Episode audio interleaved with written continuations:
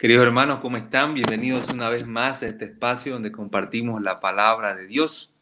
Mi nombre es Fray Diego Ferrufini y estamos hoy en este domingo, Día del Señor, donde Él quiere compartir su palabra una vez más.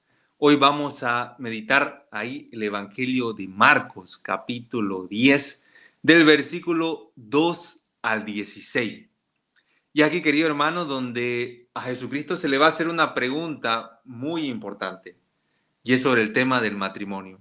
Este día la palabra de Dios va a ir direccionada al tema del amor, al amor conyugal, al amor que estamos llamados a vivir como hijos de Dios dentro de la iglesia, dentro de nuestra sociedad, dentro de las personas que nos rodean. Y es por eso que tiene este título este día, La ruptura del amor no es evangélica.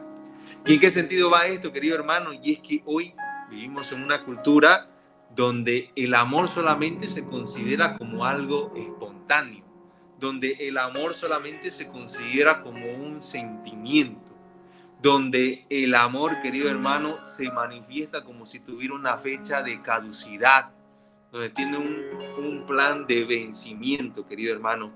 Vemos que también dentro de este lenguaje del amor se está faltando la práctica de la fidelidad y el aspecto de la indisolubilidad y es por eso, querido hermano, que la ruptura del amor no es verdaderamente evangélico.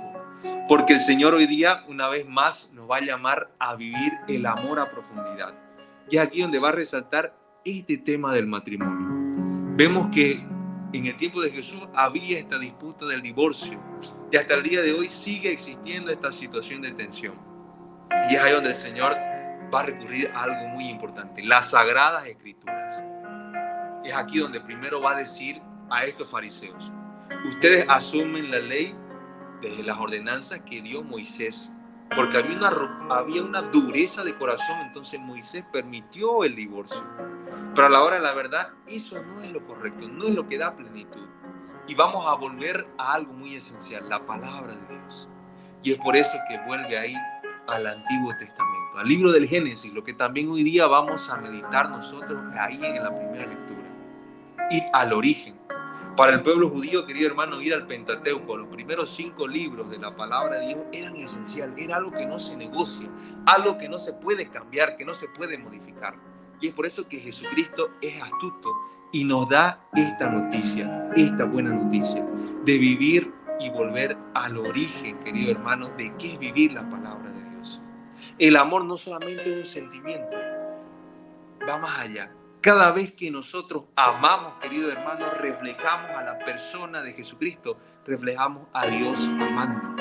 Y es por eso, querido hermano, que vemos que en este lenguaje del amor nosotros podemos experimentar sanación, podemos experimentar perdón, misericordia, volver a empezar.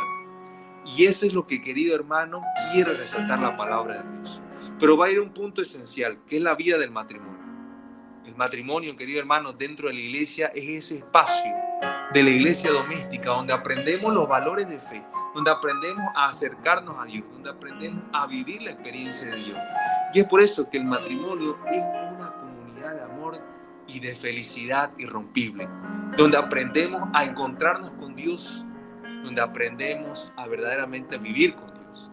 Pero en estos tiempos, querido hermano, el tema del matrimonio está siendo muy atacado está siendo muy atacado, vivimos muchas rupturas, mucha división, muchos divorcios. Yo digo, querido hermano, cada uno de nosotros tenemos esa experiencia de algún familiar, un ser querido, alguien que conocemos que ha experimentado esta ruptura. Incluso quizás uno de nosotros está mirando esta transmisión.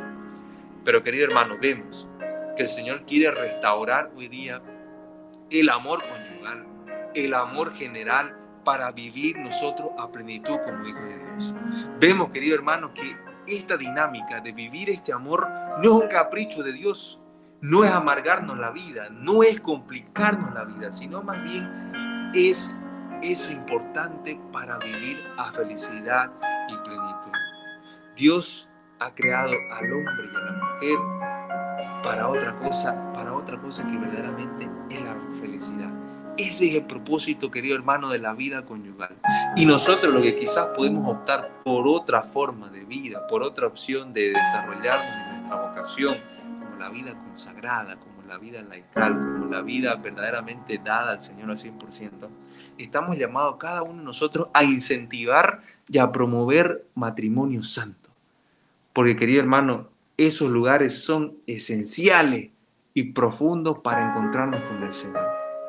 Cuando hay ruptura de la familia, querido hermano, cuando hay ruptura del hogar, no se pueden infundir los, los valores de la fe, los valores verdaderos del amor. Y ahí donde vemos, querido hermano, que comenzamos a experimentar y a vivir ese amor sin compromiso.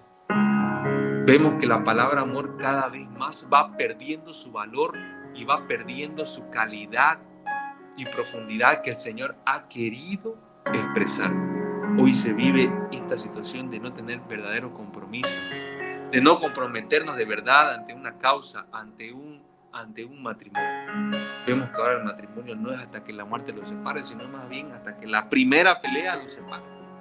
Y es ahí donde vemos, querido hermano, entonces que estamos perdiendo esta calidad de amor. Hoy el Señor quiere renovarnos en el amor, quiere renovar matrimonios, quiere renovar la familia, el hogar.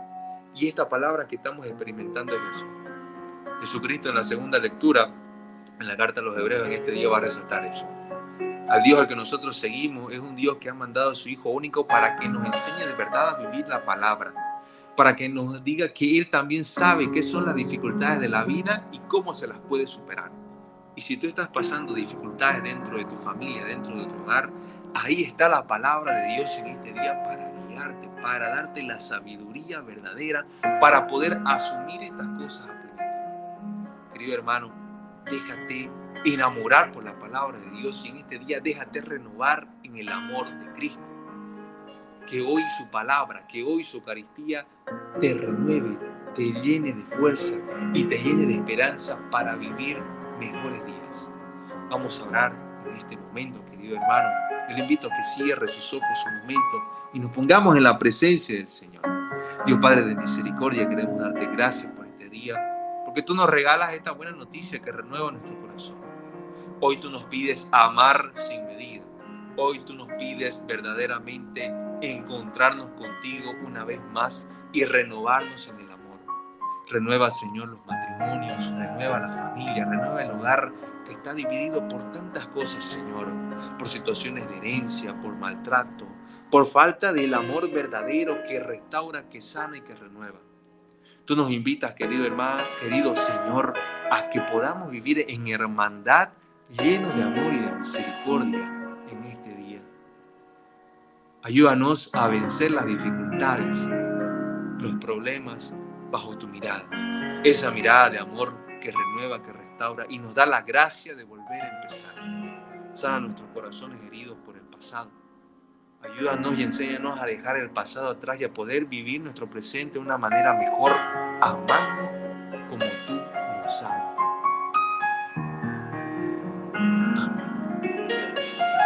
Que el Señor en este día, querido hermano, verdaderamente te fortalezca.